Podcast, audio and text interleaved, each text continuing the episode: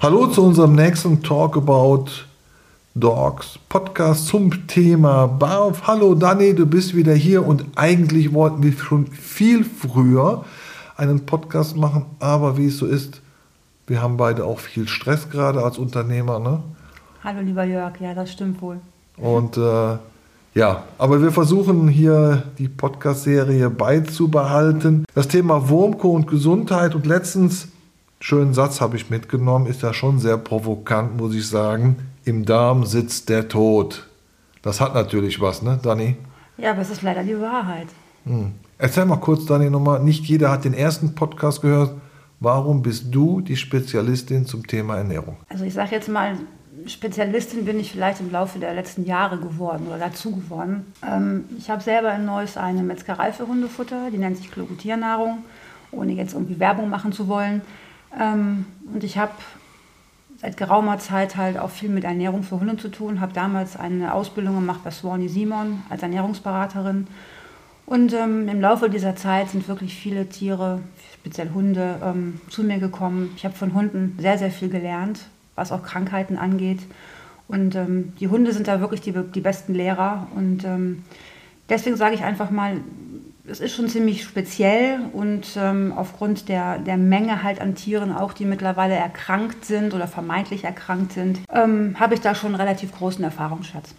Okay, wir haben das Thema Wurmkur. Mhm. Erzähl mal was zum Thema Wurmkur. Ja, ich denke mal, Wurmkur ist ähm, in aller Munde, speziell für die Hundebesitzer, die auch zum ersten Mal vielleicht einen Hund haben und äh, die auch vom Züchter einen Hund haben. Und äh, dort werden die Hunde ja normalerweise so ein bis zweimal entwurmt, bevor sie halt zu den neuen Besitzern kommen. Und ähm, Wurmkuren werden auch von Tierärzten, sag ich jetzt mal, sehr stark angepriesen, weil die Tiere können sich ja vermeintlich irgendwelche Krankheiten einfangen, welche Parasiten und Keime. Und ähm, da soll immer schön regelmäßig drei Monate am besten eine Wurmkur gemacht werden. Nur mit Verlaub gesagt, äh, bringen tut das nicht wirklich viel. Du machst heute eine Wurmkur und der Hund läuft draußen rum, wird irgendwas aufschnappen und äh, dann kann im Endeffekt eigentlich auch schon irgendwo was im Darm passieren. Und das eigentliche Problem an der Geschichte ist, du bringst mit regelmäßigen Wurmkuren die komplette Darmbalance oder die komplette, das komplette Darmmilieu in Disbalance und ähm, damit schwächst du das Tier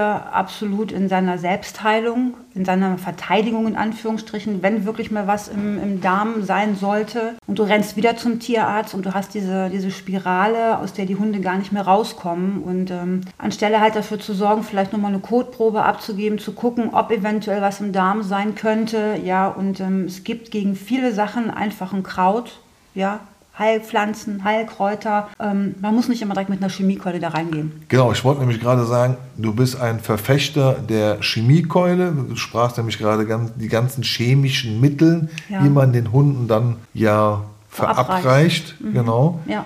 Und äh, du hast das ein ganz anderes Thema dazu, ein ganz anderes Mittel. Ja, ich gebe einfach nur mal so ein, so ein kleines Beispiel. Ich denke mal, viele, viele Hundehalter, speziell von, von Welpen, sind häufig mit dem Problem ähm, behaftet, dass die kleinen Welpis die sogenannten Giardien haben. Ja, und diese Giardien, ähm, da wird im Endeffekt eigentlich mit, mit äh, ja, soll man das sagen, da wird drauf gekloppt, ja, und, und äh, dann geht der Welpe in so eine, ja, wie soll man es am besten beschreiben, in so eine never-ending Story rein, ja. Und ich will jetzt keine Medikamente beim Namen direkt nennen, ja, aber es sind halt Antibiosen, Wurmkuren, ja. Und das verpackt so ein kleiner Hundekörper einfach nicht, ja. Und äh, anstatt danach wirklich mal den Darm wieder zu sanieren, ja, du kriegst Giardien, kriegst du mit Feta-Käse und ein paar vernünftigen Kräutern wieder in den Griff. Da brauchst du nicht drauf zu hauen. Das schmeckt auch noch dem Hund. Das schmeckt auch noch, ja. Das sind zum Beispiel so Sachen wie Oregano, Thymian, ja. Das sind alles so, ähm, ja, Kräuter, die halt so, so Einzeller wie Giardien überhaupt nicht mögen. Und ähm, es ist wirklich, wirklich unnötig, immer diese Wurmkuren reinzuhauen. Ich will jetzt gar nicht in Abrede stellen, dass es manchmal irgendwo Grenzfälle gibt, wo man wirklich vielleicht mal eine Wurmkur ansetzen sollte, ja. Aber dann wäre es schon in einem sehr akuten Zustand. Und der würde im Grunde genommen gar nicht passieren, wenn die Hunde, sage ich jetzt mal, ähm, in ihrer eigenen Selbstheilung sind, das Darmmilieu in Ordnung ist, ja, dann passieren auch gewisse Krankheiten überhaupt nicht. Gut, wenn jetzt der Hund sage ich jetzt mal, chemisch verseucht ist und du würdest jetzt eine Handlungsempfehlung aussprechen, wir tun dem Hund jetzt mal was Gutes. Ja. Wie müsste jetzt von deiner Sicht aus so eine Wurmkur aussehen? Also die, du meinst jetzt nur speziell die Wurmkur oder das Ganze drumherum? Das Ganze drumherum. Also das Ganze drumherum würde erstmal bedeuten, dass du deinem Hund kein Trockenfutter zu fressen gibst. Ja, weil es ist immer ein gewisser Getreideanteil enthalten. Entweder ist es Reis, Nudeln, ja, oder halt äh, Kartoffelstärke. Das, sage ich jetzt mal, ist halt nicht gut für das Darmmilieu. Ja, dadurch können halt diese Giardien entstehen. Ähm, also das heißt erstmal artgerechtes Futter Barfen? zum Beispiel, ja, dass du dann hergehst, ähm, auf diese Wurmkuren, diese chemischen Keulen verzichtest. Bevor du das machst, erstmal eine Kotprobe abgeben und dann kann man immer noch schauen, was ist es denn? Ja, ich sag zum Beispiel ähm, Kokosraspeln, ja, wenn ein Hund Spulwurmbefall hat, kriegst du mit Kokosraspeln raus. Giardien kriegst du mit Oregano und Thymian raus, ja. Ähm, wenn es dann doch mal der Fall sein sollte, ähm, kannst du es mit Kamada Fruchthaarpulver machen. Das hatte ich im letzten Podcast schon mal kurz erwähnt. Und dann, wenn im Endeffekt doch das Kind in den Brunnen gefallen ist, ja, und die Darmflora ist geschreddert, ja, durch diese ganzen Wurmkuren, dann musst du die Darmflora erstmal aufbauen. Und zum Verständnis alleine erstmal, wenn du alle drei Monate eine Wurmkur mit deinem Hund machst, eine chemische Wurmkur, ja, und du möchtest den Darm wieder sanieren, brauchst du alleine fast sechs Monate dafür. Und wenn du dir das mal ins Verhältnis setzt, du würdest alle drei Monate eine Wurmkur machen, aber brauchst alleine schon ein halbes Jahr, um die Darmflora wieder aufzubauen. Wenn dir das ein Tierarzt sagen würde, dann würdest du vielleicht mal anfangen zu überlegen, was mache ich hier eigentlich? Gut, der Tierarzt, wie soll ich es jetzt charmant verpacken, ist ja auch Unternehmer. Natürlich, Und der will ja Geld verdienen. ja. Und das Einfachste ist natürlich, einen Kunden an sich zu binden, dass der in gewissen Abständen immer zu ihm kommt und sagt, pass mal auf, du kriegst noch das Tröpfchen, das Tablettlein und so weiter und so weiter. Das ist natürlich Geschäftsbindung. Nennen wir es Kundenbindung. Ob das jetzt so gut für den Hund ist, haben wir gerade gelernt, weniger. Ja, gebe ich dir vollkommen recht. Aus der Nummer kommst du auch so nicht raus, weil das Interesse des Tierarztes, also des normalen Schulmediziner, sage ich jetzt einfach mal, ein anderes Interesse ist, da gebe ich dir vollkommen recht, als, als ähm, die Geschichte, sage ich jetzt mal halt zum Beispiel mit den Wurmkuren. Dazu zählen ja auch, ähm, ich sage jetzt mal, die, die, die regelmäßigen Impfungen, dazu zählen halt auch diese ganzen Zeckengeschichten, ja. Und ähm, Natürlich, du hast den Hund immer in einer gewissen Abhängigkeit, ja, und wenn du mit deinem Hund zum Tierarzt gehst, äh, du wirst immer irgendwo was finden. Du wirst immer irgendwo etwas verschrieben bekommen. Da, da, das ist aber das System, ja. Und äh, jetzt muss sich natürlich jeder Hundehalter selber fragen, mache ich das oder gehe ich in meine Eigenverantwortung hinein, ja, und, und überlege mir halt selber, was ich tun kann. Und nur da kann ich jetzt zum Beispiel ansetzen und kann sagen, wenn sich ein Hundehalter dazu entschieden hat, in die Eigenverantwortung zu gehen, ja, und das Thema Wurmkuren äh, zu hinterfragen, dann helfe ich gerne weiter. Wie würde deine Hilfe jetzt aussehen? Wir haben ja auch ganz viele Zuhörer, die sind sehr unbeholfen. Vielleicht haben wir auch gerade eine gewisse Welpenzeit. Ich weiß, gewisse Würfe stehen gerade an, auch gerade bei uns in der Ritschbeck-Szene. Jetzt kommt äh, der Hundehalter, sagt, Mensch, das ist absolut plausi- plausibel. Ich will meinem Hund was Gutes tun. Der ruft dich jetzt an und was tust du dann? Wenn er einen Welpen hat. Genau, zum Beispiel. Ja, wenn er einen Welpen hat, dann wird direkt auf artgerechtes Futter umgestellt, wenn er das nicht schon vom Züchter bekommen hat. Ja, dann wie gesagt keine weitere Wurmkur mehr. Ja, und den Hund erstmal in Ruhe wachsen lassen. Dass sich die Darmflora selber aufbauen kann, ja, und nicht irgendwo jetzt mit Chemiekeulen da reinschreddern.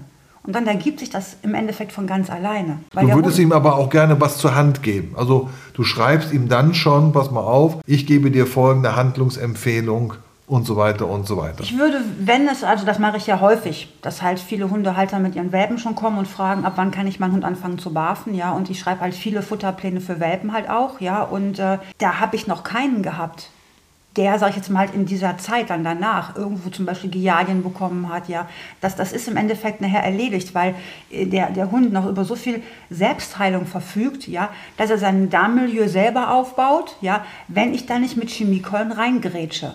Okay, also dann wäre ja die Reihenfolge erstmal einen vernünftigen Futterplan, der dann das Thema Wurmkur ja schon beinhaltet, Genau. weil er ja diese Wurmkuren, diese chemischen, ja gar nicht braucht, weil er über dieses gesunde Futter, diesen Futterplan selber stark genug wird, um auch sein Immunsystem, seine Darmflora, sprich, sag ich jetzt mal, halt selber aufbauen zu können. Ja, und wenn irgendwo etwas sich einnisten würde, der, der, der Welpe halt genügend Kraft halt selber hat. Ja, wenn ich natürlich jetzt zum Beispiel einen Welpen habe, der jetzt in den Wintermonaten geboren ist, die sogenannten Winterwelpen, ja, die haben natürlich ein etwas schwächeres Immunsystem, ja, und da muss ich dann etwas behelfen. Das kann ich in der Form machen, indem ich den Hunden zum Beispiel ähm, so eine Kolostrumkur, indem man die verabreicht, Kolostrum auch als Biestmilch oder ähm, das ist diese erste Milch, die halt auch bei Frauen der Fall ist, ja, ähm, wo sämtliche Nährstoffe enthalten sind. Da macht man dann Kuren mit, um das Immunsystem des Welpen zu stärken, gibt ihm artgerechtes Futter, schiebt Impftermine, also ich sage jetzt mal zum Beispiel Tollwutimpfungen bis auf jeden Fall nach dem Zahnwechsel. Also man versucht wirklich so wenig wie möglich an Chemie in den Hund reinzubringen, damit der Hund in Ruhe wachsen kann. Ja, sollte er halt dann doch irgendwo eine Impfung bekommen, weil man ins Ausland fahren möchte oder wie auch immer, dann würde ich zum Beispiel Zeolit empfehlen.